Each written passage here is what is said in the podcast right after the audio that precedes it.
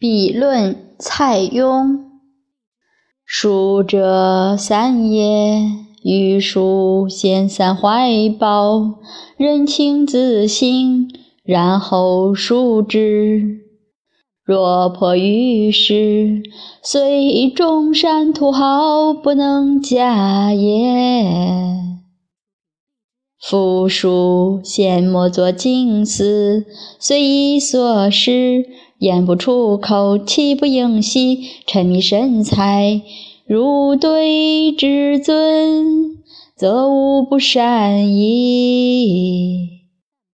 为书之体，虚如其形。若坐若行，若飞若动，若往若来，若卧若起，若抽若吸，若从事木业，若离间唱歌。